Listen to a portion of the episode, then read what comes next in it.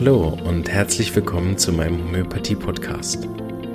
Mein Name ist Marvin Zander und ich freue mich darauf, dir diese alternative Heilmethode näher bringen zu dürfen. Ich werde dir die Hintergründe und Grundlagen leicht verständlich erklären, von meinen Erfahrungen und Erkenntnissen berichten und dir ermöglichen, alle Bereiche dieser ganzheitlich wirkenden Therapie kennenzulernen. Ich freue mich, dass du dabei bist und wünsche dir viele Erkenntnisse bei der heutigen Episode. So, hallo und herzlich willkommen zu einer weiteren Episode. Wir sind immer noch äh, mit den Dozenten der Samuel Hahnemann Schule beschäftigt. Das freut mich sehr und äh, kann ich jetzt schon sagen, ist ein tolles Projekt gewesen. Ähm, jetzt, wo ich es ausgestrahlt habe, ist ja schon durch. Aber es hat mir sehr, sehr viel Spaß gemacht, mit all den Kollegen zu reden aus Berlin, meiner Heimatstadt. Und das von dem Michael Antoni hat mir sehr gefallen. Er hat ein paar tolle Denkansätze dabei und diesen Bereich Homöopathie und Astrologie, muss ich sagen, da habe ich gar nichts mit zu tun gehabt bisher. Und fand sehr interessant, mit ihm darüber zu sprechen und durfte sogar ein, zwei von meinen Laienfragen stellen zu dem Thema und er hat sich bemüht, das zu beantworten. Ich glaube, es ist ihm sehr gut gelungen. So wünsche ich euch viel Freude dabei. Wer darüber schon länger mal was wissen wollte, wie diese beiden Bereiche da Hand in Hand zusammenarbeiten, der ist hier genau richtig. Viel Spaß, alles Gute, bis bald. Da können wir gerade frisch loslegen. Hallo und herzlich willkommen zu einem weiteren Online-Live-Interview. Ich freue mich sehr heute dich dabei zu haben, Michael. Hallo Marvin. Danke Und, für die Einladung. Ähm, ja, gerne. Ich bin schon ganz gespannt, was der Abend bringt. Wir haben uns schon ein bisschen warm gequatscht äh, im Offline. Und äh, ich habe das Gefühl, es wird ein ganz, ganz tolles, äh, energetisches Interview. Ähm, ja, und dann will ich auch gar nicht lang um den heißen Brei hereinreden. Ähm, stell dich doch gerne mal vor, Michael, wer bist du? Ja, ich bin der Michael Antoni, ich bin Heilpraktiker, mache das hier in Berlin, bin äh, 51 und habe seit, äh, äh, seit äh, 18 Jahren Praxis und äh, mache Homöopathie und Astrologie und so andere energetische Geschichten, sage ich jetzt mal so. Und arbeite an der Samuel Hahnemann Schule, deswegen haben wir ja auch hauptsächlich das Interview. Bin mhm. da Theoriedozent Homöopathie mhm. und unterrichte da in unterschiedlichen, ja, keine Ahnung, wir haben so unterschiedliche Homöopathie-Ausbildungsformate und bin da immer irgendwie so mit dabei. Bin an der Schule seit 20 Jahren und mhm. äh, ja, das bin ich. Ich habe gesehen, du äh, machst noch mehr. Und zwar habe ich dich nämlich entdeckt, äh, bis darauf, dass ich natürlich äh, jetzt dich über die Schule ähm, äh, dabei habe. Aber ich habe dich ja entdeckt in deinem YouTube-Kanal. Willst du den gerade noch ankündigen? Den teilen ja. wir nachher auch noch in den Kommentaren. Okay, also ja, ich mache halt, also ähm, wie soll ich sagen, die große Leidenschaft von mir ist im Prinzip ähm, die, also ich vermute in der Homöopathie, also ich vermute, dass die Homöopathie uns Ideen liefert, wie wir eigentlich gesund werden können oder was mhm. mit dieser Gesundheit auf sich hat. Unabhängig jetzt von Kügelchen verschreiben und mhm. Methodik anwenden, sondern ich glaube, da steckt irgendwie ein Weltbild versteckt, das es ordentlich in sich hat. Und das ist meine große Leidenschaft, das eben so in eine unhomöopathische Form zu packen. Mhm. Und äh, da Lebensprinzipien für mich so zu, äh, zu entdecken, die ja, keine Ahnung, die auch schon über die Astrologie und so ähm, entdeckt habe. Und da, also es wächst halt so alles so zusammen. Und das mhm. ähm, habe ich versucht eben in eine Art ähm, Blog zu packen. Es gibt einen Blog, der heißt hokuspokusfokus.de. Mhm. Und ähm, ja, und seit neuestem gibt es eben auch Videos und YouTube-Kanal, den ich ähm, gemacht habe, einfach Michael Antoni. Und da bespreche ich eben all das, was ich da meine, was da wichtig ist und was da dazu passt. Ja das, die Überschrift ist, sage ich jetzt mal so, ähm, die Haltung des Gelingens, nenne ich es immer mhm. gerne. nicht versuchen, sondern dass es gelingt. Ja, genau. Sehr Und nicht gut. eben die Haltung des Scheiterns, die aus ja. meiner Sicht, sage ich jetzt mal so, weit verbreitet ist und die Grundlage der allermeisten Ansätze bildet. Oh, das, da, da steigen wir gerade mit ein. da hätte ich gern ein Beispiel von dir. Das finde ich super. Ja. Ähm, Also,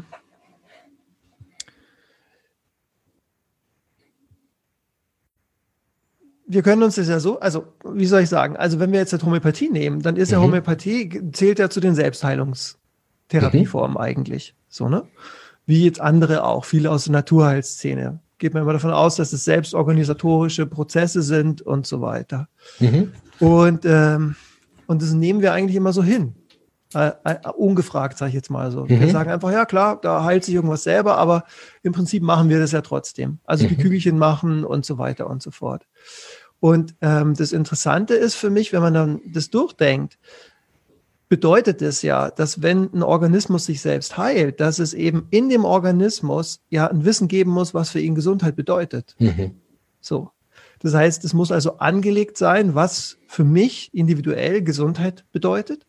Und es muss in mir Prozesse geben, die ganz von alleine automatisch dieses, dieses anvisieren, Mhm. Ohne dass da irgendjemand sich quasi einmischt, Mhm. sage ich jetzt mal so. Und das mache ich die ganze Zeit aus einer Haltung des Gelingens heraus, Mhm. weil es ja normal ist, dass es gelingt. Korrekt. So, ne? Also das Normale ist, dass es eigentlich irgendwie gelingt. Wenn wir jetzt aber, ich sage jetzt mal, groß werden oder sozialisiert werden, dann ähm, ähm, motiviert man uns ja jetzt nicht, deshalb irgendwie eine Eins in Mathematik zu schreiben oder in Deutsch oder uns irgendwo anzustrengen, weil wir davon ausgehen, dass es ja eh gelingt, sondern damit wir gerüstet sind, damit es eben nicht schief geht. Mhm. Verstehst du? Das Ja. heißt, wir, wir gehen davon aus, dass es eigentlich nicht wirklich klappt. Und nur deshalb klappt es, wenn wir uns besonders anstrengen und Fertigkeiten entwickeln, damit es eben trotzdem funktionieren kann. Mhm. So. Und dahinter steckt für mich eben so gesagt die Haltung des Scheiterns. Das heißt, eigentlich, wenn ich nichts mache, scheitert's Mhm. und deshalb mach besser was. Und zwar das, was andere dir sagen, was gut ist und was scheinbar funktioniert und dann wird's gelingen. Mhm. Aber man ist im Prinzip die ganze Zeit im Kampf dagegen. Ja, genau. So, ne? Und das ist in der Gesundheit ja auch so, also im Gesundheitswesen, sage ich jetzt mal so. Also man muss aktiv dafür was tun, dass man im Prinzip ähm, gesund bleibt oder eben nicht krank wird.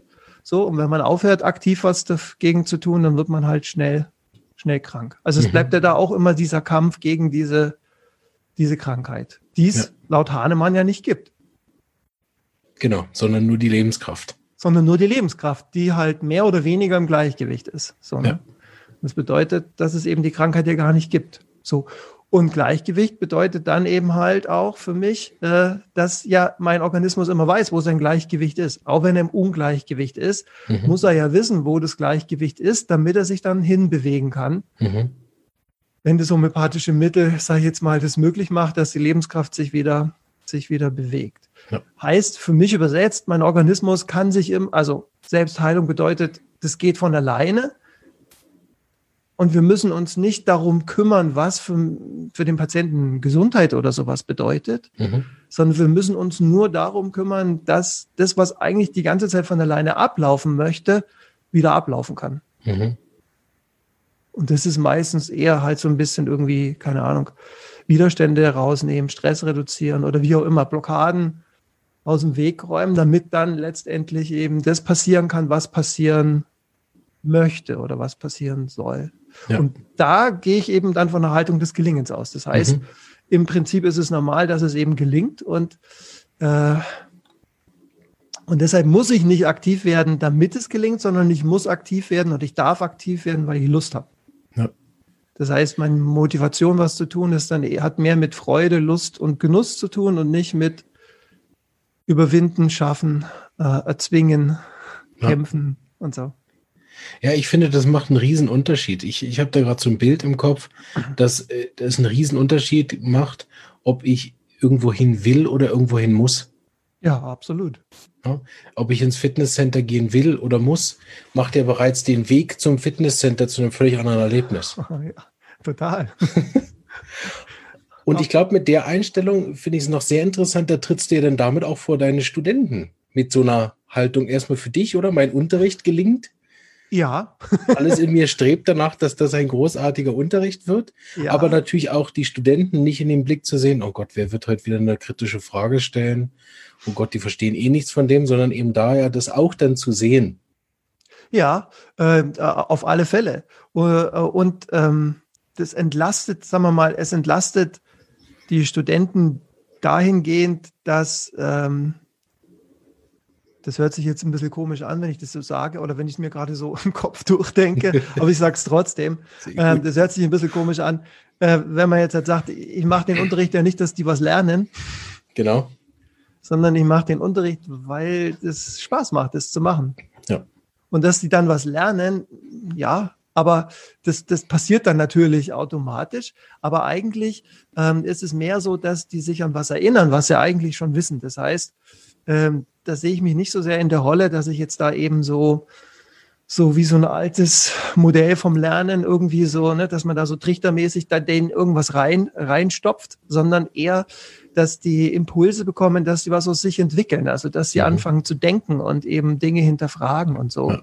Und äh, das finde ich, das, das ist eigentlich das Ziel und das macht dann Spaß. Und das ist auch in der Praxis so. Also ich mache jetzt auch nicht Praxis, um meine Patienten gesund zu machen, sondern ich mache das, weil das mir Spaß macht, weil ich das interessant finde. Und mhm. dass die dann auch gesund werden, äh, immer wieder, das kommt halt vor, das kann man nicht, das kann man nicht verhindern, aber das ist nicht wirklich mein, mein, mein Hauptziel. Ja. Ich finde es sehr interessant. Ja. Na, ich finde das super, weil ich bin an meinem ersten Tag vor die Studenten hingestanden und habe gesagt, also ich kann euch sagen, warum ich hier bin. Einfach nur wegen mir. Ja, weil, genau. Weil mir macht es unglaublich Spaß zu unterrichten. Äh, nicht, weil ich mich für die kompetenteste Persönlichkeit halte, das hier zu machen.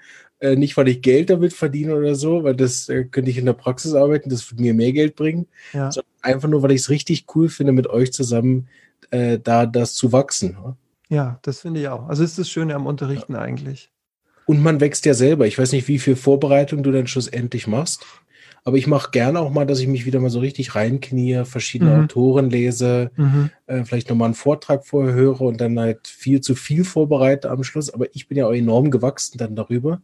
Ja. Und kann dann auch wieder von einem anderen Punkt aus, äh, dass die, die eben nicht dann einfach reinballern oder vier Stunden, sondern was mitgeben. Ja, ja, ja, ja. Also ähm, Vorbereitung ist unterschiedlich, manchmal mehr, manchmal weniger. Mhm. So, ähm, ich sag mal, dass ich äh, dadurch, dass es äh, Theorie ist, ich mache ja Theorie erstes Jahr, mhm. ähm, ähm, sind es ja immer die gleich, also die, da, also in der The Theorie der Homöopathie verändert sich ja nichts.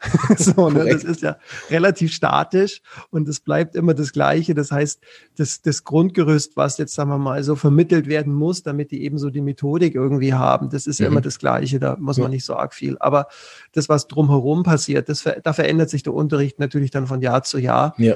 Äh, weil mir das jetzt auch gar nicht so wichtig ist, dass die eben das, also das ist, finde ich ja jetzt halt nicht so schwer zu, zu vermitteln, irgendwie wie so eine utopische Hierarchie ausschaut oder keine Ahnung, ausrepertorisieren oder so, das Buch kennenlernen, das geht ja alles. Aber äh, mir ist es wichtiger, dass die eben so eine Haltung als Therapeuten irgendwie entwickeln und dass die sich in ihrer Haltung als Therapeuten hinterfragen, mhm. wie sie an Dinge rangehen oder sowas, damit sie wirklich eben ähm, eben auch dann als Therapeuten mit so einer Haltung des Gelingens ihren Patienten gegenüber sitzen. Mhm und eben nicht mit dieser Haltung da sitzen, ängstlich getrieben, oh mein, ich muss jetzt irgendwas machen, ich habe Angst, was soll ich machen oder so. Mhm. Äh, weil das macht sie ja dann sehr, wie soll ich sagen, sehr eng. Und dann sind sie nicht mehr in der guten Offenheit, stellen nicht mehr die richtigen Fragen, hören nicht mehr die Antworten, beobachten nicht mehr richtig. Das beeinflusst ja extrem dann auch die Anamnese und das Klima in der Anamnese. Mhm äh, so, also ob der Patient sich öffnet und was erzählt, hat er damit was zu tun, wie der Therapeut oder die Therapeutin natürlich irgendwie gerade da, in welchem Zustand die ist oder er. Und ähm, das ist mir wichtiger, dass die das im Prinzip äh, äh, verstehen. Deswegen ja. haben wir da sehr viel, sagen wir jetzt mal so medizinphilosophische Exkurse mhm. Schön. und äh, bauen dann da die, ja, das Handwerk ja. der Homöopathie da dann halt mit ein. Sehr interessant.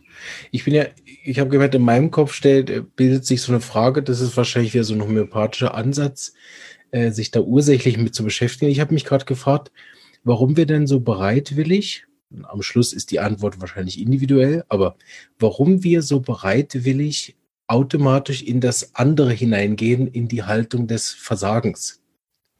Ich glaube, weil wir es gar nicht anders, also weil wir es, ähm, äh, das Problem ist, weil wir das nicht, ähm, also weil wir es so erleben, also weil es uns also aus meiner Sicht, weil es Mhm. uns so vorgelebt wird. Mhm. Also stell dir vor, also man kann das ja heutzutage auch messen. Ähm, ich weiß nicht, Mhm. wie die das messen, aber die können messen die Anzahl der Hirnverschaltungen in Synapsen in Mhm. so einem Menschen, bevor er überhaupt geboren wird, Mhm. wenn er dann geboren wird und danach dann auch. Mhm. Und die höchste Verschaltung im Hirn ist vor der Geburt. Ein paar Wochen vor der Geburt hast du sozusagen das Megahirn. Ja. So, für alles vorbereitet Aha. dann schrumpeln da wieder ein paar Synapsen weg durch den Geburtsprozess und dann kommst du da an und dann passt du dich dann an, brauchst doch ganz, ganz vieles nicht. Und dann wächst es wieder ex exponentiell, ist ja Mhm. heute gerade in der Zeit ein großes Wort, Genau. exponentiell das Gehirn wieder. Ungefähr das erste Jahr, massiv. Äh, und äh, dann wird es langsamer und dann so zwischen drei und sechs Jahren hört es dann wieder auf. Mhm. Und dann sieht man nur noch, dass es so konstant, einigermaßen konstant bleibt und dann immer langsam, langsam immer weniger wird. Mhm. Das heißt, ab dem Zeitpunkt, wo die Menschheit sich entschließt, uns jetzt was beizubringen, Mhm. ist es vorbei mit dem, mit dem, dass es von sich aus alleine sich entwickeln darf, weil es Mhm. da dann eben andere gibt, die sagen, ich finde es schon gut, dass du dich da so entwickelst, aber ich will da ein Wörtchen mitreden. so. Und, ähm, und dann kann ich nicht mehr so, wie ich eigentlich irgendwie möchte oder wie es wie wie es automatisch wäre.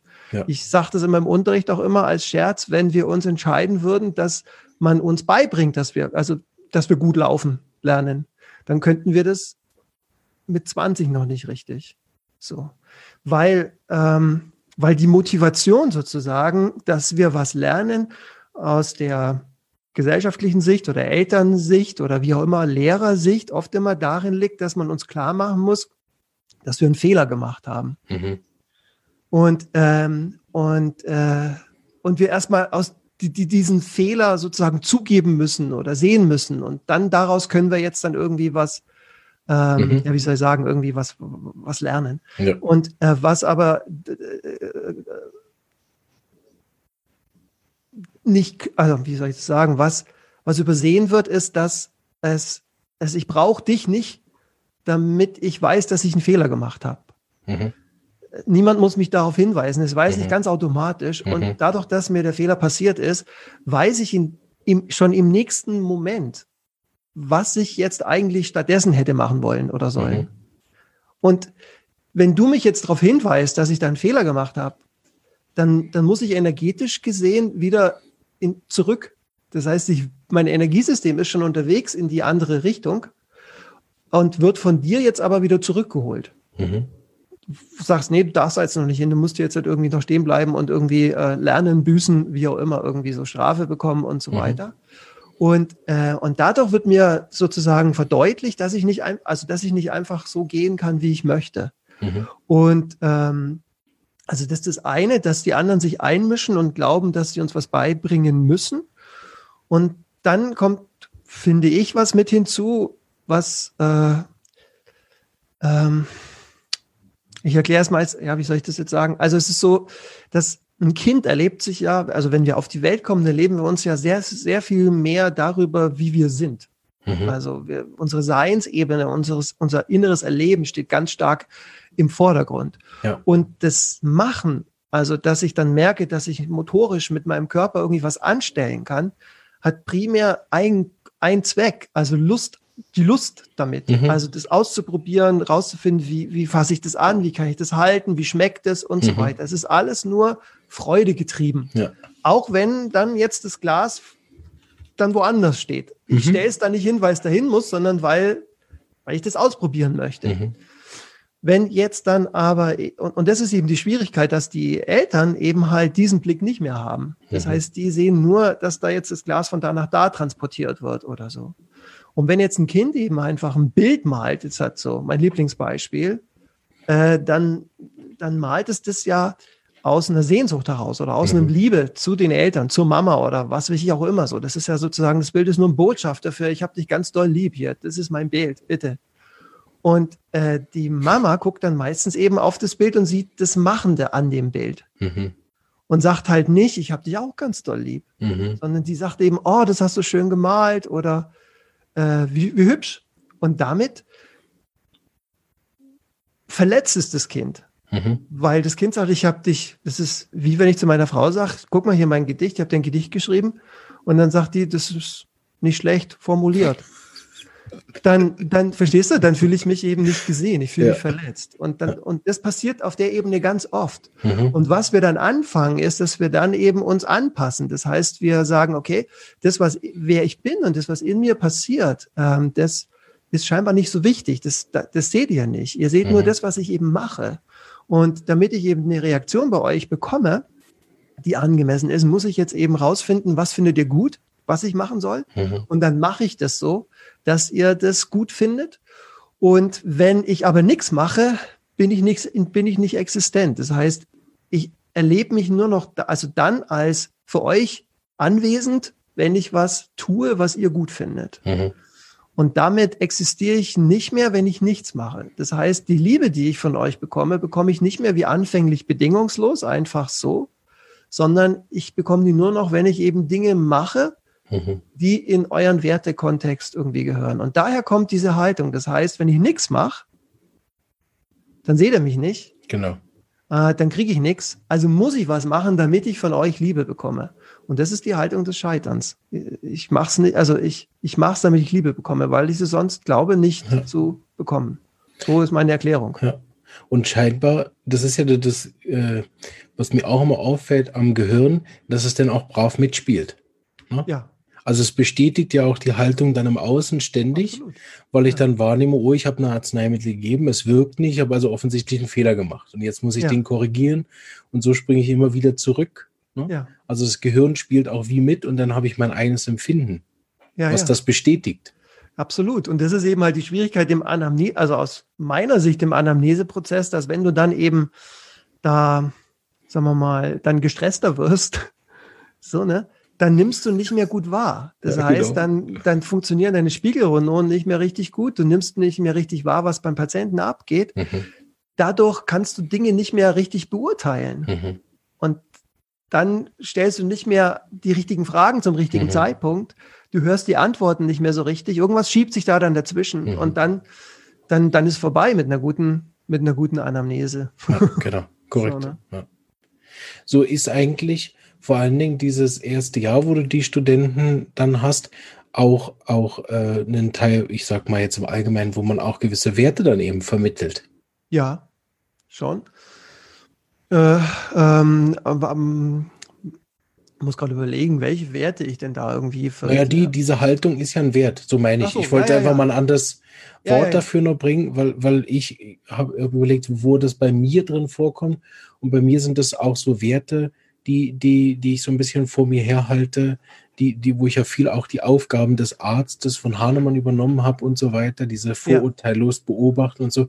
Und ich finde das einfach ein Bestandteil der, der homöopathischen Anamnese am Schluss, dass, dass ich mich auch dadurch den Kanal ja wie frei halte, ja. anstatt dass ich immer bei mir in der Selbstreflexion hänge und gar, gar, kein, gar keinen Platz habe für den anderen. Ja, ja, ja, ja, genau. Aber, ja, hm? nee, was Nein, wolltest sag. du sagen? Ja, gut, dann sage ich. Und äh, machst, also ich versuche mir das noch ein bisschen mehr äh, praktisch vorzustellen.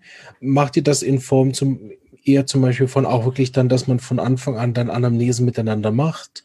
Oder ist es eher so eine Art eigentlich Teil in dem Unterricht, wo man so wie therapiert, dass man wirklich zurückgeht an den Anfang, warum habe ich diese Haltung? Oder dass man die neue Haltung einfach direkt ausprobiert von Anfang an?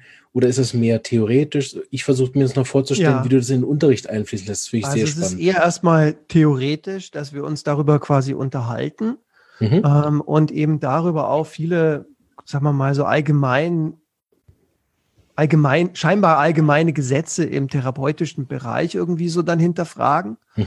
Äh, warum was ist, wieso die Patienten krank sind. Da gibt es ja immer dann viele Ansätze auch in der Homöopathie, warum das denn scheinbar immer alles dann so ist. Mhm. Und ähm, praktisch in dem Sinne ähm, machen wir nicht so arg viel. Also wir, ähm, wir, also wir tauschen uns aus, wir mhm. machen, wir machen wenn wir dann Anamnese machen, dann spielt es da äh, ein bisschen eine Rolle, weil mhm. eben halt die Anamnese für mich nicht bedeutet, ich erinnere mich wieder an irgendwas, was war, mhm.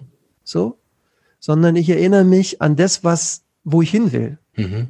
Also das ist für mich quasi die Wiedererinnerung in der Anamnese, mhm. dass ich mich an die Lösung erinnere, die in, entstanden ist in dem Augenblick, wo ich das Problem erlebt habe. Und die vergessen wir dann halt oft und dass ich mich darin wieder erinnere. Dazu ist sozusagen Anamnese irgendwie da.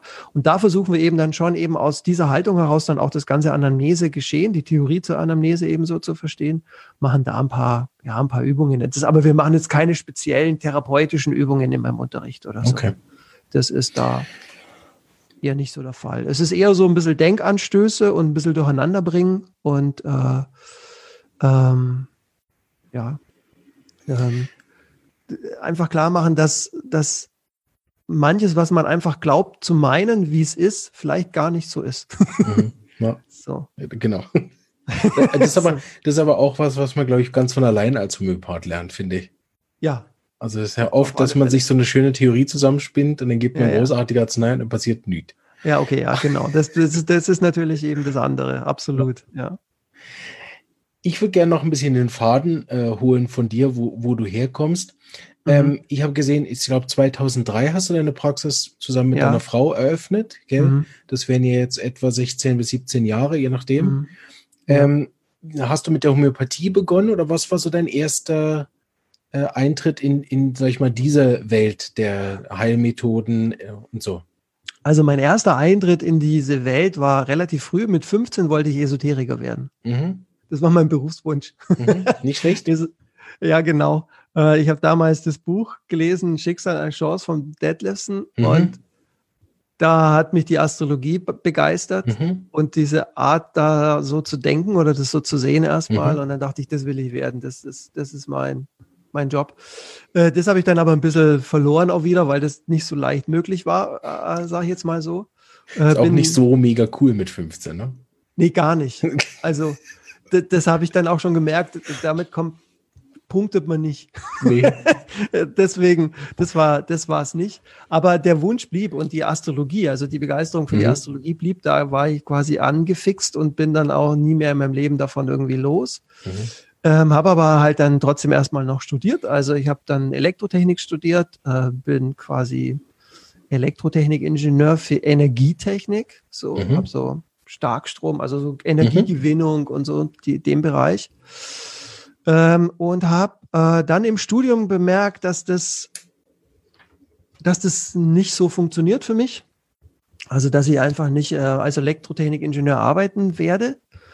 Habe es dann irgendwie schon hinbekommen, es fertig zu machen und so und habe während des Studiums dann angefangen mit einer astrologischen Ausbildung. Mhm. So beim beim Nikolaus Klein in München war das damals. Das war so einer von den dreien, die damals am Detlefsen-Institut auch gearbeitet haben. Also Detlefsen, Dahlke und Klein, die waren so zusammen.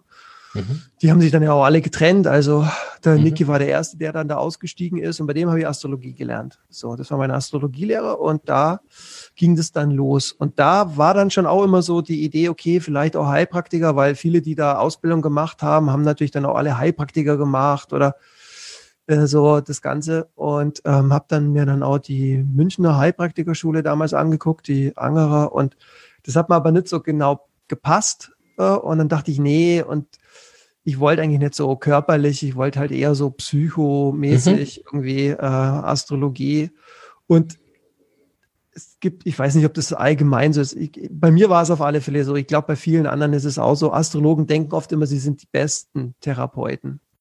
Also es gibt da so einen astrologischen Hochmut, ne? Wenn man so. Gut. Ja. ja, ja, weil man da ja, man sieht ja schon relativ viel so. Äh, und Fritz Riemann, ein sehr bekannter Psychotherapeut, der sich sehr spät in seinem Leben geoutet hat, dass er eben die ganze Zeit Astrologie gemacht hat, der hat mal gesagt, ich weiß die Zahl nicht mehr so genau. Ähm, ich weiß nicht, ob es 500 oder so oder 5000 Therapiestunden waren, die er sagt, die, die, die erspart er sich, wenn er ins Horoskop guckt. Also will sagen, man kann schon sehr viel erkennen. Und dadurch glaubt man auch, dass man alles weiß. Und mhm. deshalb glaubt man auch, man ist da sowieso der allerbeste Therapeut. Deswegen okay. dachte ich, sowas brauche ich auch nicht. Ich brauche keine therapeutische Ausbildung oder so. Mhm. Ich mache einfach mein Astrologie-Ding. Hab dann halt versucht, mit Astrologie Kohle zu verdienen und das halt so gemacht, was man dann halt so alles macht, Radio, bla bla bla und so. Und bin dann äh, über ein äh, Astrologie-Seminar habe ich eine Frau kennengelernt, die aus Berlin kam. Mhm. Die war Patientin bei Hans-Jürgen 18. Das, mhm. Der hat, war damals auch mit äh, Dozent mhm. an der Schule. Der hat die prozessorientierte Homöopathie mit Andreas zusammen ja. entwickelt. Und so habe ich dann die Schule im Prinzip dann kennengelernt. Ich bin mhm. dann nach Berlin wegen der Dame damals.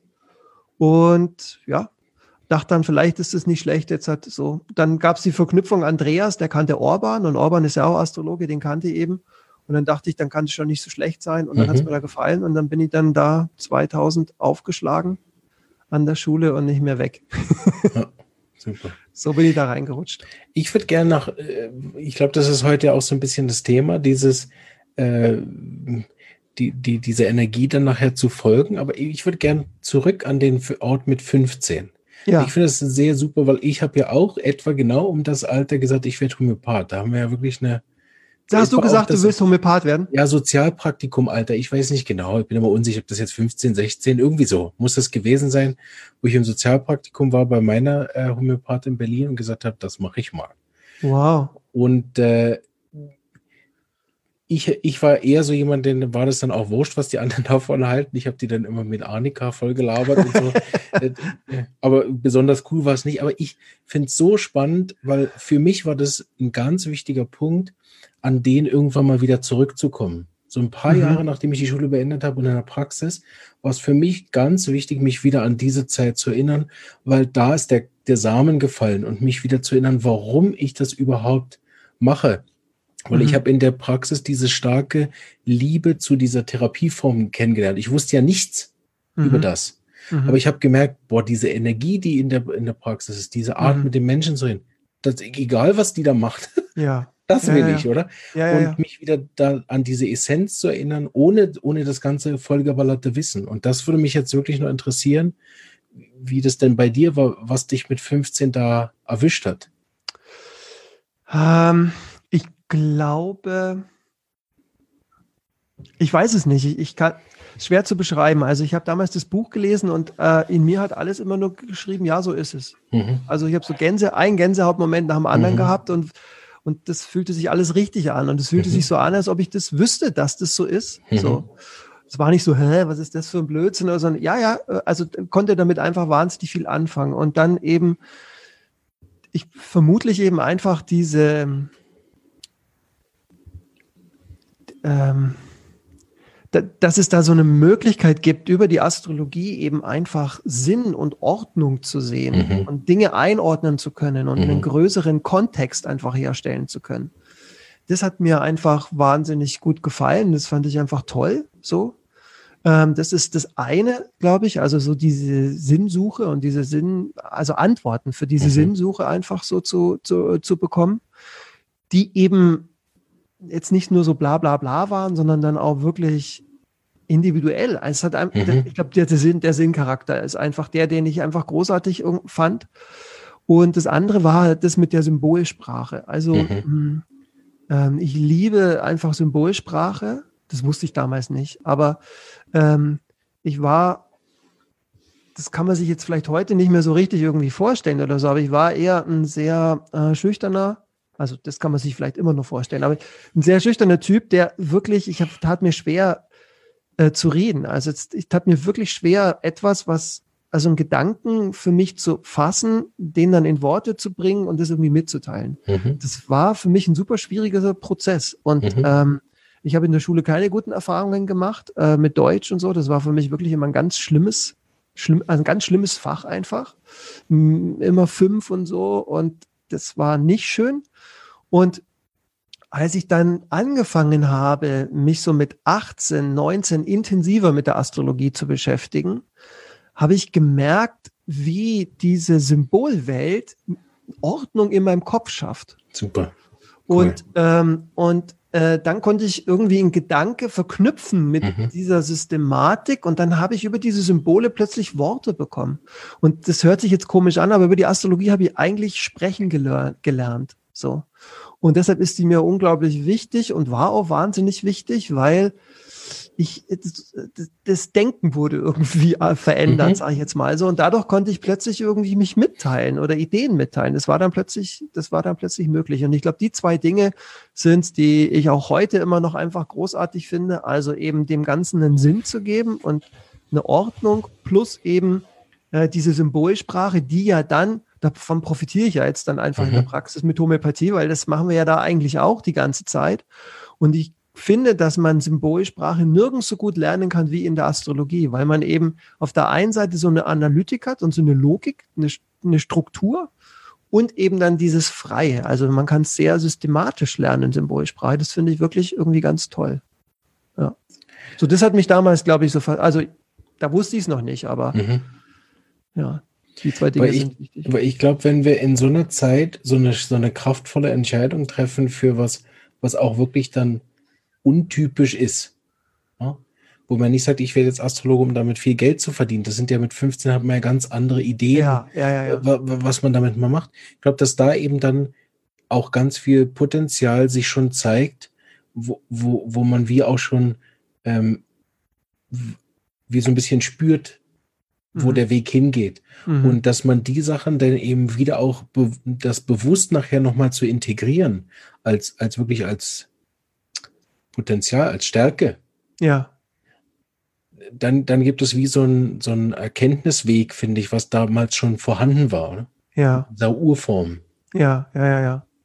Finde ja. ich großartig. Ja. Ähm, Homöopathie hast du wie dann gelernt an der Schule selber, gell? Ja, genau. Also ich wusste natürlich schon, was Homöopathie ist. Ähm, ähm, auch damals schon mit 15, weil das auch in dem Buch ein bisschen darauf eingegangen wird in Schicksal mhm. als Chance. Äh, so, und da wird viel Blüher, ähm, äh, nicht Blüher, ähm, äh, Fritsche und so zitiert. Mhm. Und äh, von daher war Homöopathie als Prinzip, war mir schon irgendwie klar. Mhm. Aber ich hatte bis dahin noch keine wirkliche konkrete, sag ich jetzt mal, homöopathische äh, Erfahrung oder so. Mhm. Und hatte auch keine Lust, das jetzt unbedingt äh, dann selbst auch auszuüben. Mhm. Aber die Idee der Homöopathie, die war mir da schon äh, bis dahin klar. Und dann aber in der Schule ging es dann los, dass ich es dann eben halt praktisch erlernt habe und auch erst mal dachte, ähm, ja, mit Husten, Schnupfen, Heiserkeit und Corona-Viren will ich mich nicht irgendwie beschäftigen. Äh, hier, ich will das Psychograms machen und so. Ist ja klar, Astrologie und Homöopathie super. Und dann habe ich aber schnell bemerkt, dass das natürlich irgendwie ein ganz unsinniger Ansatz ist, weil man das ja gar nicht auseinanderhalten kann. Das kann man ja nicht trennen. Also muss man das alles mitnehmen, weil es ja alles eins ist. So, und ja, und dann mache ich jetzt auch Husten, Schnupfen, Heiserkeit. ja, in dem Wissen, dass es damit ja eh nie zu tun hat. Ne? Ja, eben. ich genau. finde dann, ich finde, man kann so super mit der Homöopathie entspannt den Schnupfen nicht behandeln und dabei ja. zusehen, wie er trotzdem besser wird. Genau, weil wir ja nicht den Schnupfen behandeln, sondern wir bringen ja nur die Lebenskraft ins Gleichgewicht. Ja. Trotzdem haben sie alle Angst vor uns. Ja, äh, ja, ich, aber das Thema du, machen wir heute nicht. Ja, aber ja. weißt du, warum ich glaube, dass die so viel Angst haben vor der Homöopathie? Okay, gern. Äh, also vielleicht, das hat was mit diesem Selbstheilungsding zu tun, mit diesem mhm. Weltbild. Also weil da, da prallen ja zwei Weltbilder aufeinander. Ja, genau. Also nämlich Selbstheilung heißt, der Patient ist der Chef. Mhm. Also der Patient ist die Autorität. Die, der Patient ist die einzige Autorität, die genau weiß, was für sie richtig ist. Und wir als Therapeuten sind nur irgendwie Zuarbeiter oder mhm. Begleiter, die staunend zugucken können oder sowas. Und in dem anderen Weltbild ist es umgekehrt. Mhm. Da ist sozusagen der Weißkittel die Autorität und, und der Patient ist irgendwie, ähm, da lag, also wenn er Glück hat, irgendwie, dass er Rat bekommt oder sowas, mhm. verstehst du?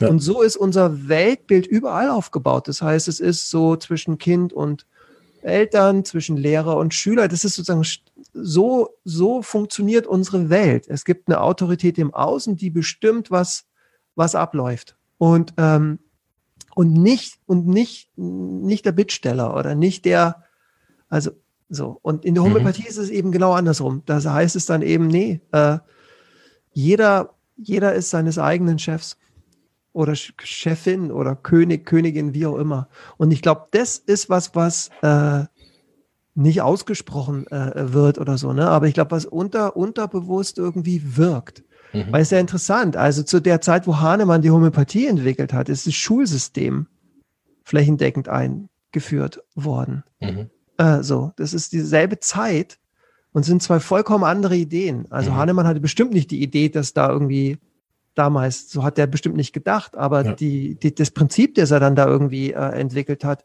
war ein Gegensatz zu dem, dass man mit dem Schulsystem irgendwie ressourcenorientiert Menschen ausbildet, um sie eben dann irgendwie gut, also gut ja. ausnutzen, wollte ich jetzt schon so bösartig sagen. Aber sagen wir mal, gut, das macht ja auch Sinn in einem gewissen Sinne so, ne? Aber äh, da geht's dann nicht mehr darum, du, äh, du lernst dich kennen und entwickelst dich und wirst das, was du willst, sondern wir brauchen dich da, du machst das, was, was, was ich glaube, ja. was für dich wichtig ist oder so. Und dieser, deswegen glaube ich, hat auch Hahnemann so viel Streit gehabt äh, und hat es eben so, das, das spielen wir ja manchmal auch so klein. Das ist ja, äh, Hahnemann war jetzt ja kein Wald- und Wiesen-Heini mhm. oder so, der, der da irgendwie so eine blöde Idee hatte oder so, die man ignorieren konnte. Das war ja eine, eine Autorität. So. Also das war ja da, da, wird sich ja still ausgeschwiegen. Das war ja mit eines mhm. der größten medizinischen Erdbeben ja. der damaligen Zeit. Dieser Konflikt, das haben sich ja die, die größten Köpfe der Medizin haben sich irgendwie die Köpfe eingeschlagen. Was ist da jetzt richtig und nicht oder so? Ja. Ja, ich finde es auch eine, weil ja auch die Impfung in der Zeit kam, ist das wirklich auch eine, eine Phase, wo man diese Polarität auch sehr gut entdecken kann, die wir ja. bis heute haben ja. in, in der Medizin. Ne?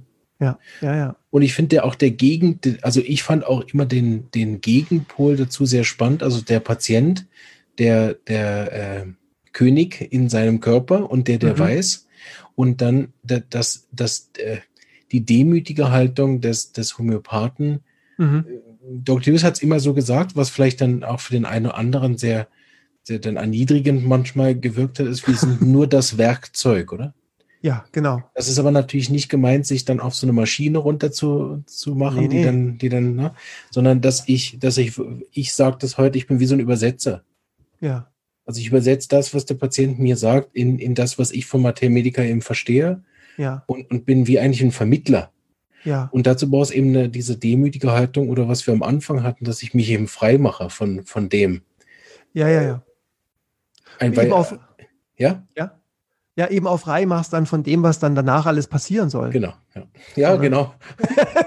weil ja, da geht's ja dann genau. oft irgendwie dann los. So, weil da haben wir dann oft das Gefühl, dass wir da eigentlich dann erst irgendwie so unsere Arbeit losgeht, wenn so jetzt hat, jetzt, jetzt steuern wir sozusagen auf eine Gesundheit zu, die ich jetzt als Therapeut die beste für dich irgendwie empfinde oder so. Mhm. Und das ist ja die große Schwierigkeit, weil das, was wir ja da, also ich finde den Akt, wo wir übersetzen oder wo wir, also das führt ja alles dazu, dass wir dann am Ende, wenn es gut läuft, irgendwie das richtige Mittel, das richtige Mittel rausfinden. Ja.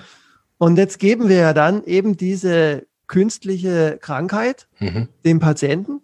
Und dann passiert ja, so wie Hahnemann das so ein bisschen irgendwie beschreibt, ja eigentlich nur Folgendes, dass die Lebenskraft sagt, hey, das ist ja genauso ähnlich wie das, was ich gerade habe.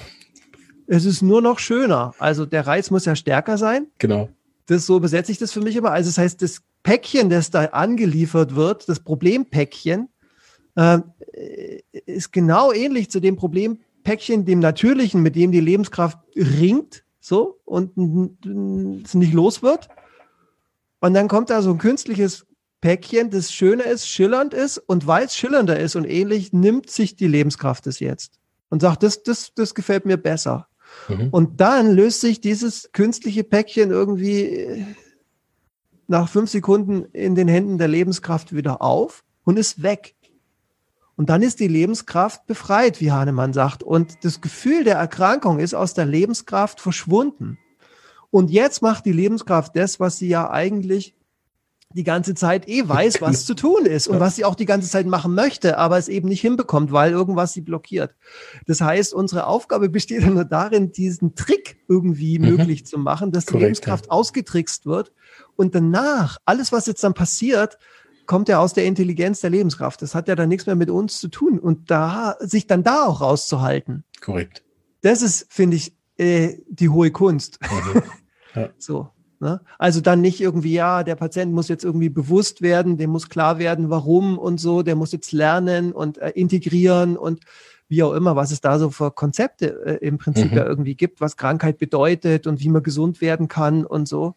Und in der Homöopathie erleben wir ja, dass das oft ja gar nicht so läuft. Also mhm. ich habe einen Fall, den ich viel zu oft erzähle, aber der ist einfach so beeindruckend hängen geblieben bei mir. Das war ein, ein Patient, der war so Mitte 20, der hat studiert äh, Germanistik und äh, Pol äh, Philosophie.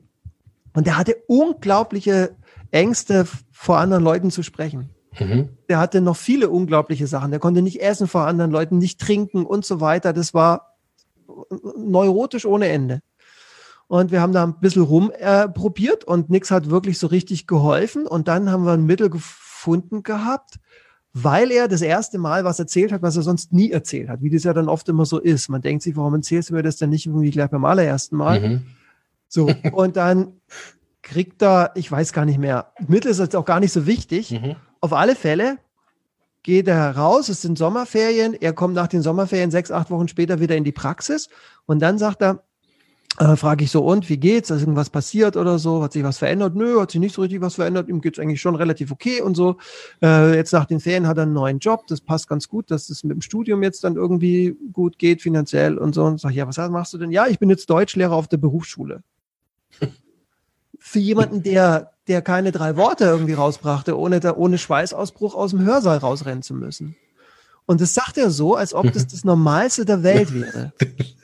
Und das ist das, was Hahnemann meint. Das Gefühl der Krankheit ist aus der Lebenskraft verdrängt. Die, die Lebenskraft, der, der vergisst, dass er krank war. Ja.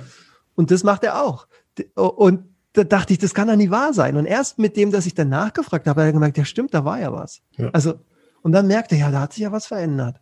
Und das, finde ich, widerspricht all diesen Konzepten von so Bewusstwerdung, die wir da oft haben und irgendwie die Aufgabe verstehen, die die Krankheit für mich hat, damit ich dann gesund werden kann, sondern das zeigt, ich werde halt einfach gesund und danach verstehe ich dann irgendwann auch was. Mhm. So, es ist eine andere Reihenfolge. Ja. Finde ich spannend. Und deshalb finde ich das so toll, weil das hätte ja nie, nie, nie jemand wissen können. Ähm, deswegen finde ich es so schön, dass unsere Rolle so klein ist. Ja. Ich, ich sage das manchmal so spaßeshalber, dass, dass, dass das Einzige, was Homöopathie macht, ist, dabei behilflich zu sein, eine Selbstheilung auszulösen. Ja, genau. Mehr nicht, aber auch nicht weniger, weil das ist manchmal ja. sehr beeindruckend. Absolut. Was so eine Selbstheilung dann hinbekommt. Ja? ja, ja, ja, genau. Aber das macht ja dann eben, und das ist total beeindruckend. Ja. Genau. Aber es macht eben der Patient. Was aber sehr interessant ist, ich weiß nicht, wie, wie ihr das feststellt. Ich habe eine, eine Weile lang, das war so im vierte, fünfte Jahr, habe ich eine Zeit lang die Patienten nach so einer, also gelungenen Selbstheilung, habe ich sie immer wieder mal darauf hingewiesen. Manchmal ja. auch recht energisch. Wenn dann vor allen kam, oh, Herr Zander, Sie haben, dann habe ich gerade gesagt, ich habe gar nichts. Ja, genau. Das ist ganz wichtig, dass Sie heute hier aus der Tür gehen und verstehen, Sie hätten ja. das gemacht. Ja. Und ich bin immer wieder erstaunt, wie unangenehm das den Leuten ist, diese eigene Macht und diese eigene Potenzial. Ja. Da, da, das merke ich auch, damit kann man die Leute dann auch wieder sehr verunsichern. Das stimmt. Äh, ähm, weil, ja, das glaube ich auch, dass es so ist.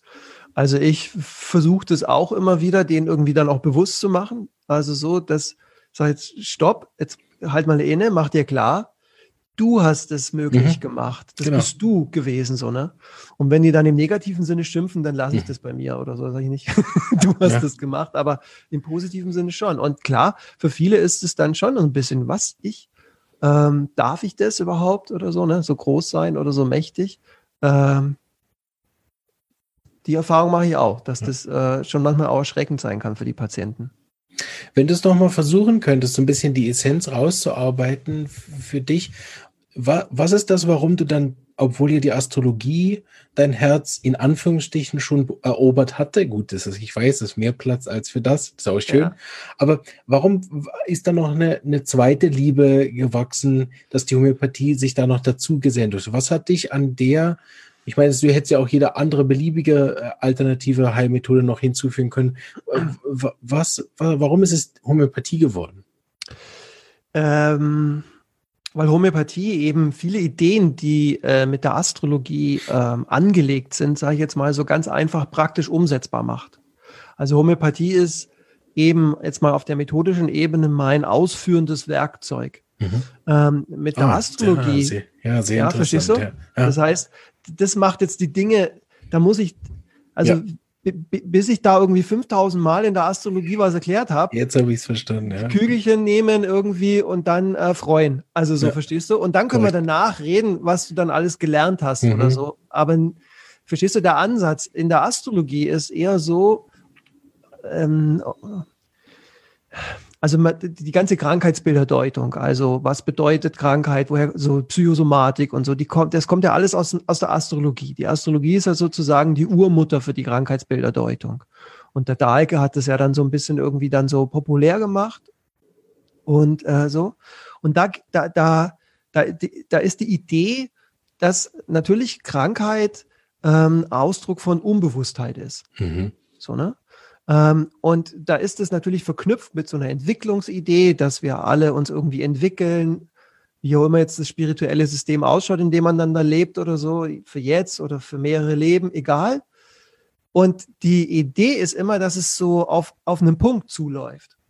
Und dieser Punkt ist immer irgendwie der tolle, perfekte, ideale, gesunde, wie auch immer Mensch. So. Darauf läuft es sozusagen irgendwie zu. Ich nenne das immer so ein bisschen überspitzt das esoterische Abitur. Mhm.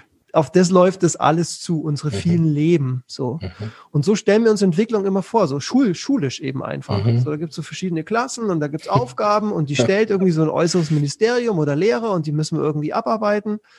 Und äh, wir werden, ja genau, und wir werden dann krank, wenn wir Aufgaben nicht richtig erfüllt haben. Also da hat man dann gesagt, okay, über die Astrologie sehe ich so die Lebensaufgaben, die so ein Mensch hat und die Charakterstruktur.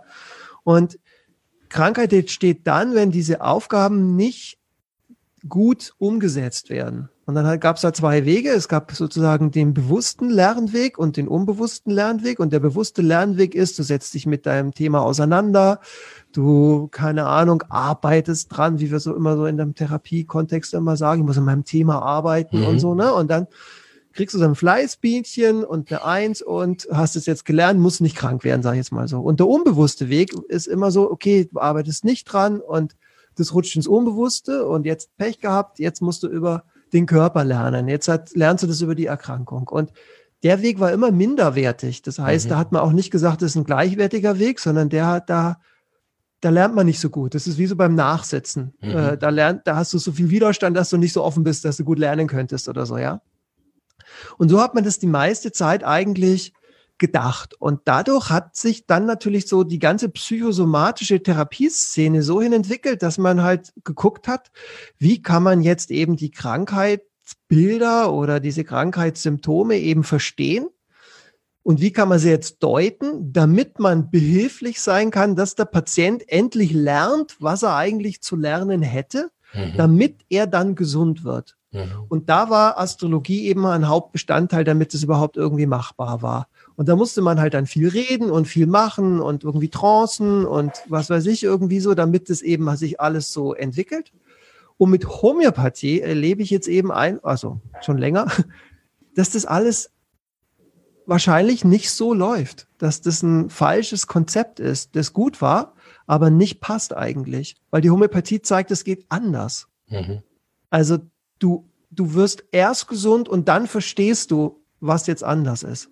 Du musst nicht mhm. erst verstehen und dann wirst du gesund, sondern es passiert eben einfach und danach kommen diese Erkenntnisprozesse da steckt, das, das, das läuft anders. Und das hat mir dann sehr gut gefallen und deshalb ist die Homöopathie für mich eben einfach so die Anwendung. Mhm. Und die Astrologie ist, hat nicht mehr diesen Wert von, wir müssen das jetzt alles, dass du endlich verstehst, mhm. sondern die Astrologie hat für mich hauptsächlich den Wert, dass wir gucken können, also eigentlich eher zum Beruhigen und zum, mhm. weil eben eine Sinnhaftigkeit irgendwie entdeckt werden kann. Und das macht natürlich viel Kohärenz und viel, okay, Stimmigkeit und so.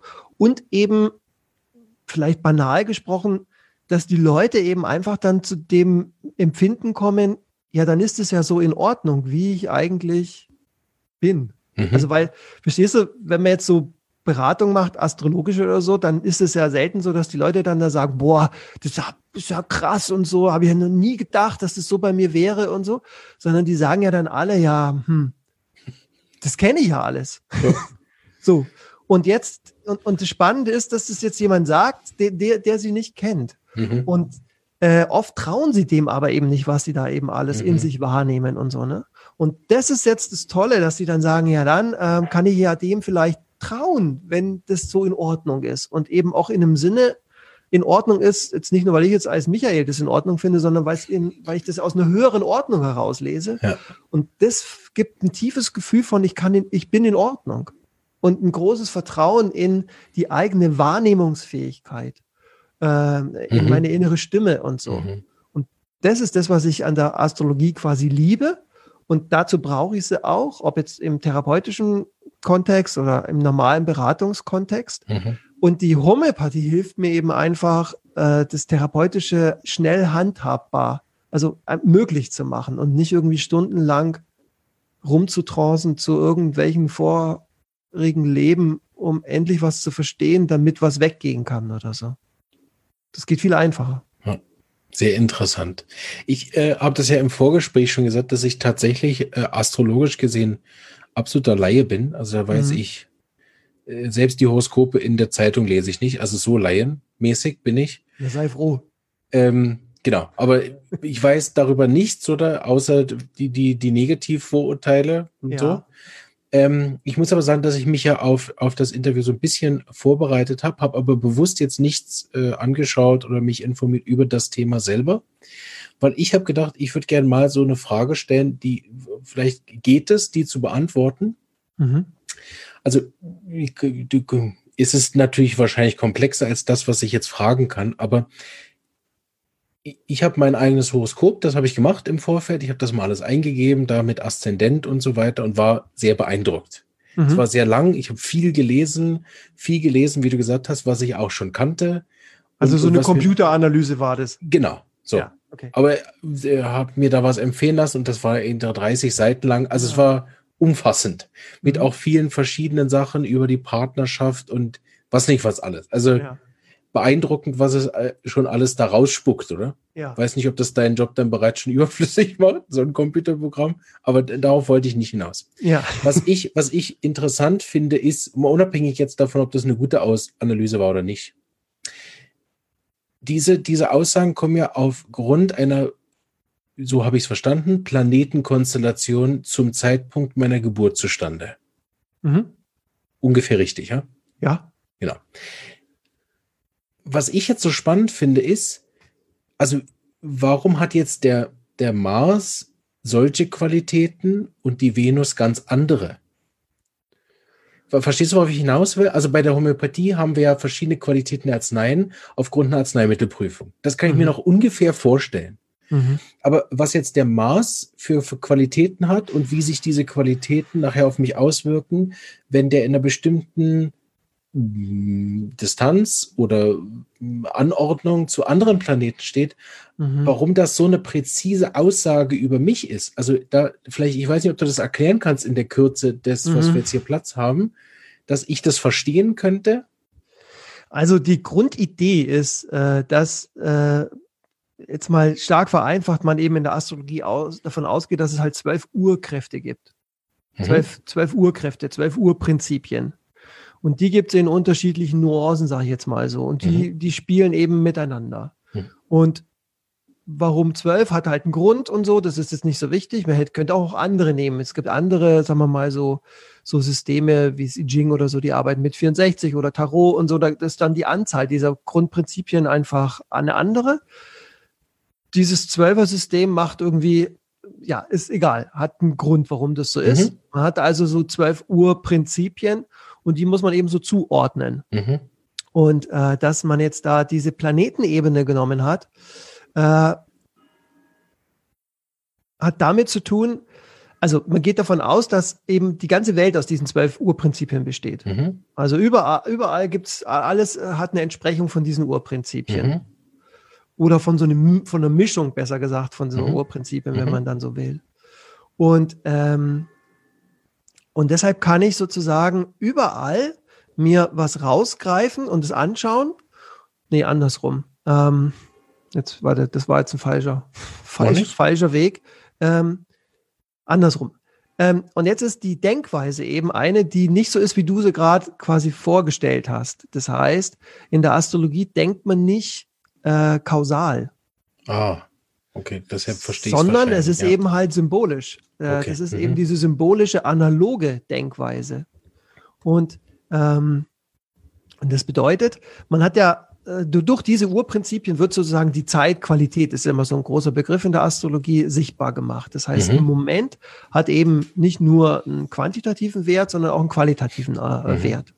Und jetzt äh, ist ja immer bei all diesen divinatorischen Systemen, also wo man jetzt so orakelmäßig irgendwie gucken möchte, wie ist jetzt ein guter Augenblick, versucht man immer mit diesen Systemen den Augenblick, die Qualität des Augenblicks äh, zu erfassen. Mhm. Und da hat man alles Mögliche in der Geschichte genommen, ob jetzt irgendwie ein, Hähnchen irgendwie äh, aufgeschlitzt und die äh, Organschau gemacht oder den Vogelflug beobachtet in dem Augenblick oder ähm, eben I Ching-Stäbchen geworfen oder Kaffeesatz, was auch immer.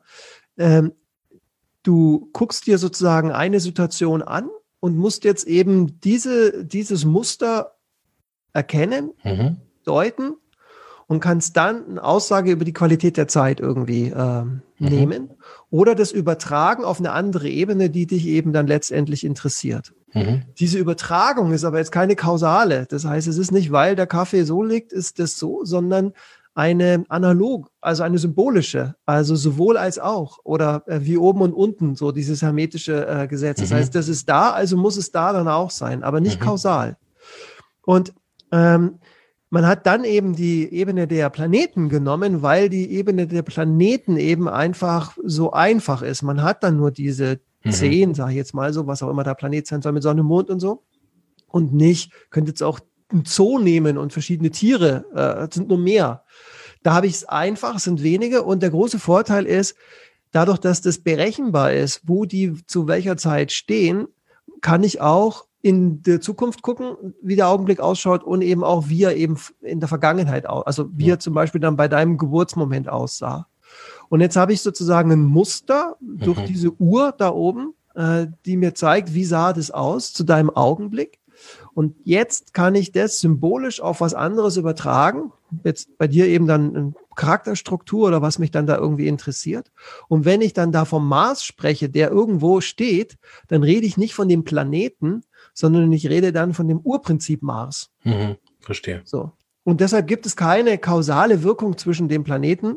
Also der hat jetzt mhm. irgendwie keine Strahlung oder so, die dann da auf dich wirkt, mhm. äh, sondern es ist äh, ein symbolischer, ein symbolischer Zusammenhang einfach. Äh, so. Genau, und der ist dann beobachtbar dadurch, dass er sich dann eben, wie in meinem Fall, ohne mein Wissen sozusagen, also Ne, bis, bis vor zwei Wochen wusste ich davon ja nichts. Ja. Dass man dann in der Beobachtung feststellt, dass eben diese äh, symbolischen äh, Deutungen, kann man das ja. so sagen, symbolische Deutung ja. macht, dass die dann halt auch zutreffend sind. Ja. Über, über das kann man dann sozusagen die, ich sag mal, ja, Beweisbarkeit ist vielleicht nicht das richtige Wort, aber dadurch kann man das dann irgendwie nachvollziehbar machen und, und dann nachher benutzen. Ja, das ist halt ähnlich schlecht zu beweisen wie die Homöopathie, Korrekt, weil das halt ja. so ein Moment ist, wo du dann für dich was verstehst oder ja, so, genau. ne? Und der ist nicht reproduzierbar in ja. dem Sinne so. Und es ist deshalb halt, weil es, es eben Beweisbarkeit braucht halt äh, kausale Kausalität. Und ähm, deswegen hat ähm, mein Astrologielehrer hat damals mit dem Dahlke das Buch geschrieben, das senkrechte Weltbild. Mhm. Und das ist eben eine, eine, eine senkrechte Art zu denken, mhm. während eben die, die, die, die, die kausale Weltbetrachtungsweise eine waagrechte äh, äh, ja. Denkweise ist. Und das sind halt, die sind halt 90 Grad verschoben. Das heißt, mhm. die haben beide ihre Berechtigung, ja. aber man kann die nicht vergleichen. Und Astrologie ist nicht, auch wenn sie früher immer als die Königin der Wissenschaften bezeichnet wurde, äh, sie ist keine Wissenschaft in dem Sinne.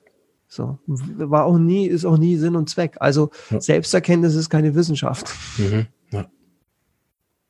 Also Welterkenntnis ist Wissenschaft. Ja, vielen Dank. Habe ich, glaube ich, jetzt ordentlich was verstanden, da werde ich mich auch noch mehr mit beschäftigen, merke ich. Aber vielen Dank, dass du es versucht hast, in so, in, in so knappen Sätzen okay. mir zu machen, weil ich bin sicher, oder ich bin sicher, dass viele Leute das eben auch nicht wissen. Und deshalb dachte ich, ich stelle so eine ganz schöne Dummi-Frage, ja, okay. für die noch nie was von gehört haben. Und äh, von, von ja, aber das ist eben keine Dummi-Frage. Das ja, ist eben wirklich viele äh, so, ne? Und das ist eben einfach in der ganzen Esoterik, das gilt ja nicht nur für die Astrologie, das ist in der ganzen esoterischen Welt, sag ich jetzt mal so.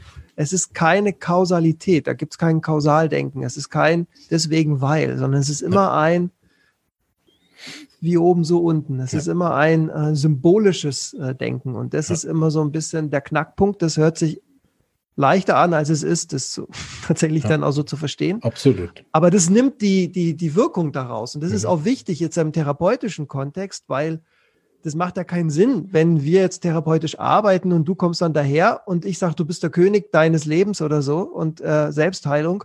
Und dann sagen wir, nee, nee, bist du doch nicht, äh, der Mars. Mhm. ja, hast Pech gehabt. Also du hast bestimmte Grenzen, aber der Saturn und der Mars, die sind eigentlich diejenigen, die das regeln. Dann fühlst du dich ja wieder als Opfer. Korrekt. Und kannst dann darüber wieder Schuld, also irgendjemandem die Schuld geben, jetzt ja. eben den Planeten, die gar nichts dafür können oder ja. so. Und damit bist du natürlich in einer ganz schlechten Position, weil da kannst du nichts verändern, dass die sich irgendwie anders Korrekt, bewegen ja. oder so. Ne? Und das bringt dich dann in eine sehr große Ohnmachtsposition hinein. Und das wollen wir ja eigentlich gar nicht. Also deswegen genau. ist es auch unsinnig, das so zu sehen. Selbst ja. wenn es da Strahlungen gäbe, wäre das keine vorteilhafte Betrachtungsweise, das, weil sie dich nur mehr in die, in die Ohnmacht reinbringt. Und ja. das ist wieder alte Astrologie und auch viele, die Astrologie machen, benutzen das, um eben dich in diese Ohnmacht zu haben. Okay. Weil du dann Angst hast. Mhm. Und wenn du Angst hast, bist du einfach der beste Kunde. Mhm. Verstehst Sehr du? interessant.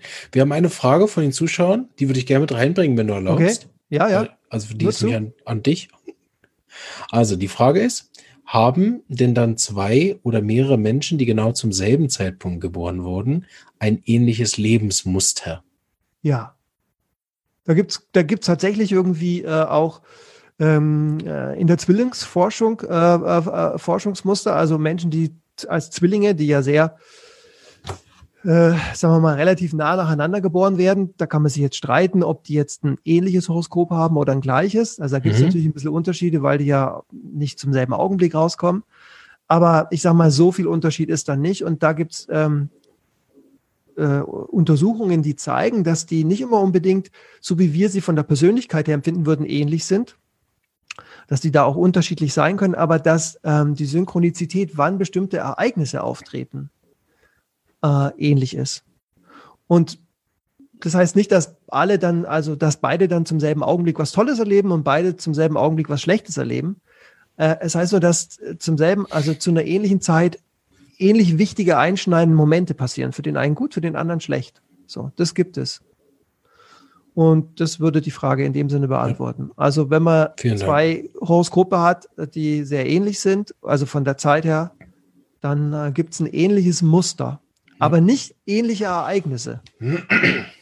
Mhm. Also das ist wichtig. Ja. Also das Muster, das, was passiert, ist ähnlich. Das Muster, was passiert, ist nicht unbedingt ähnlich, mhm. weil, weil ähm, wie du jetzt irgendwie, keine Ahnung, irgendwie was erlebst mit deinem Mars, wenn das jetzt zu einem Augenblick passiert, dann hängt es davon ab, wie dein Verhältnis zu dem Thema ist. Also das heißt, du, du kreierst sozusagen dann das konkrete Ereignis. Ja. Und das kann bei dir vollkommen anders sein wie bei jemand anderem. Und wenn man die Symbolsprache kennt, erkennt man, dass in all diesen Ereignissen das gleiche, die gleiche Symbolik ist, mhm. nur eben halt sich unterschiedlich ausdrückt. Ja.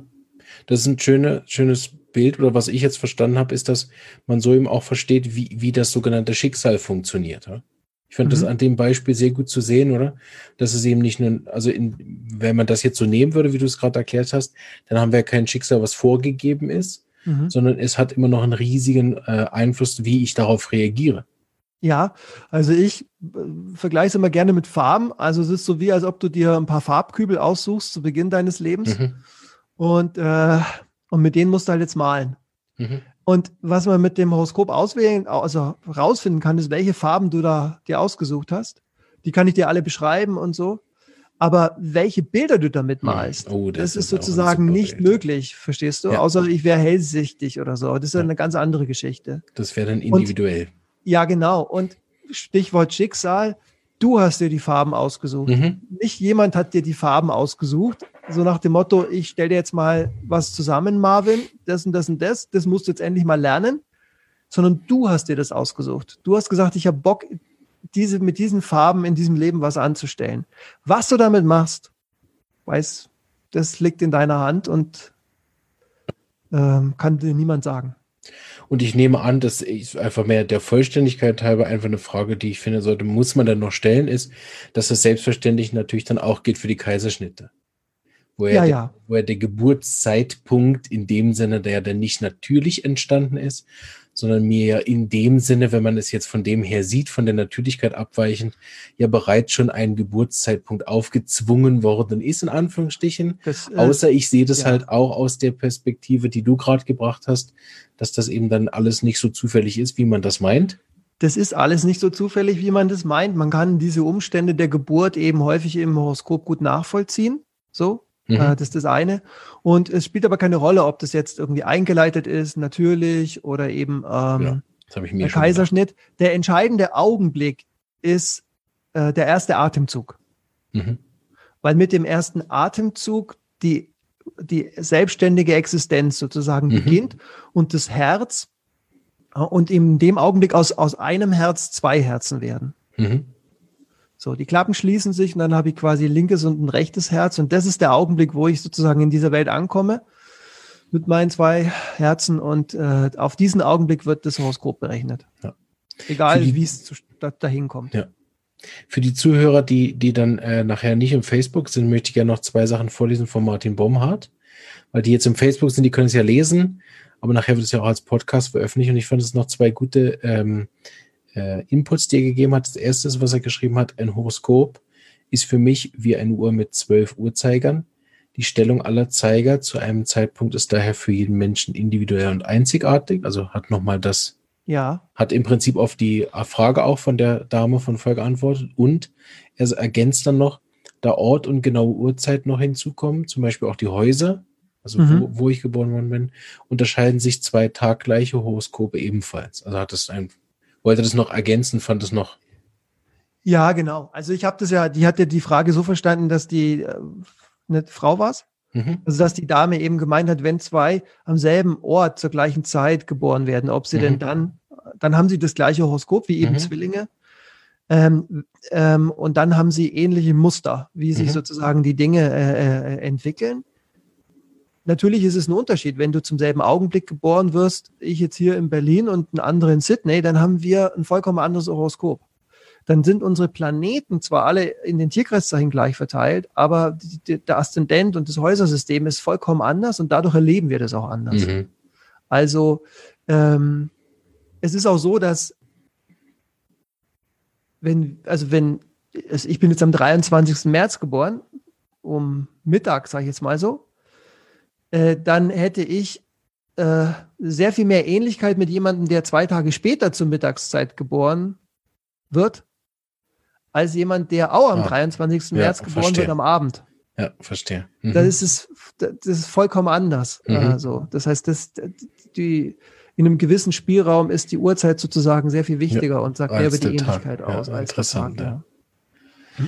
Ja, super. Da könnte ich jetzt gleich noch zwei Stunden Fragen stellen, aber ich finde, wir haben äh, sehr viel gute, neugierig gemacht, ja auch noch bei dir dann vorbeizuschauen oder bei ihrem äh, Astrologen des Vertrauens. Ja, äh, in, in, in der näheren Umgebung, wo dann eben einer ist. Ich habe ja schon eine Dame, habe ich ja offline gesagt. Ich ja. denke, dass ich die mal besuchen werde, aber ich kenne sie ja. ja, schon. Ja. Warum in die Ferne schweifen? Ähm, ich finde, äh, das war ein ganz tolles Gespräch Vielen Dank. Ja, danke. Mir gehört gerne. trotzdem die Abschlusssequenz. Ich verabschiede mich immer relativ lang. Das ist so, dieses, das ist so ein Schweizer Ding. Habe ich letztens im Comedy wieder gehört. Ich weiß nicht, ob du die Schweizer Comedians ab und zu mal verfolgst. Schweizer können sich bei uns. Genau. Äh, äh, und äh, der Kayana hat so einen lustigen Sketch, weil der wohnt jetzt auch neu in, Schwe in der Schweiz mit äh, in Zürich mit seiner Freundin und er sagt, was ihn Schweizer so nervt, ist, dass sie sich eine Viertelstunde verabschieden. das habe ich inzwischen auch schon übernommen. Deshalb habe ich das schon mal so eingeleitet. Man, ja, man muss, man muss das so einleiten in der Schweiz, dass man nachher nicht einfach abhängt, weil sonst sie beleidigt. Aber dir gehört gern nochmal der Abschluss und ich würde gern den Bogen zurückmachen auf die Schule nochmal zurück. Ja, okay. Weil, weil das ist ja das, was uns heute verbindet.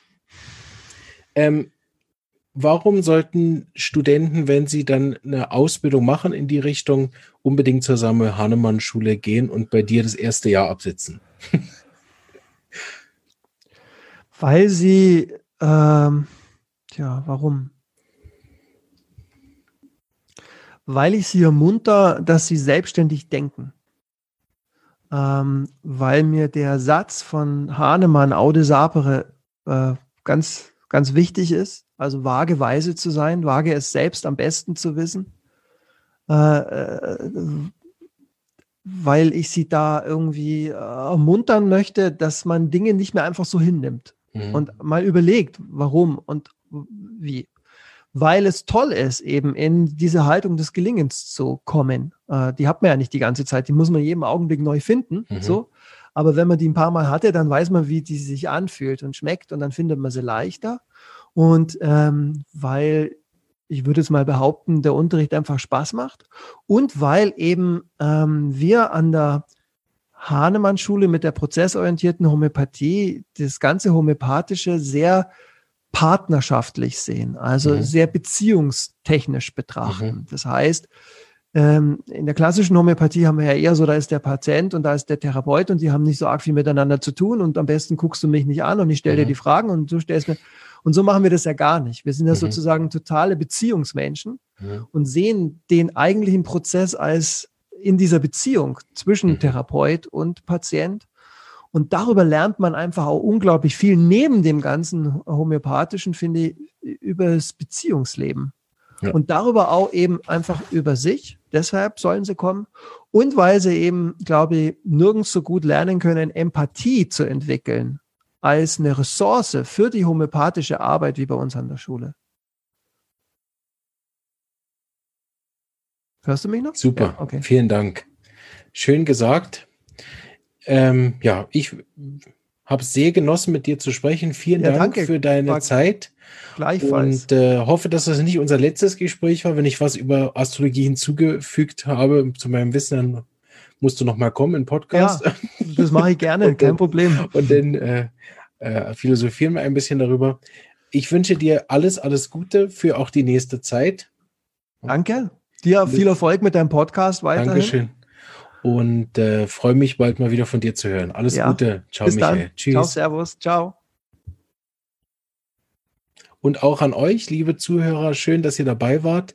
Äh, wir hatten wieder sehr viele Leute, die diese Interviews verfolgen. Das finde ich großartig, dass so viele auch immer live dabei sind und sich auch einbringen in Form von Fragen. In zwei Tagen kommt wieder ein interessanter Mann von der Samuel Hahnemann Schule und äh, da freue ich mich, wenn auch am Samstag wieder ein paar mit live dabei sind. Wie immer bleibt aber das Video hier auf Facebook und im YouTube und überall im Podcast dann nachher als Audio zu hören. Ich wünsche euch einen schönen Abend und äh, bleibt gesund. Bis bald. Ciao.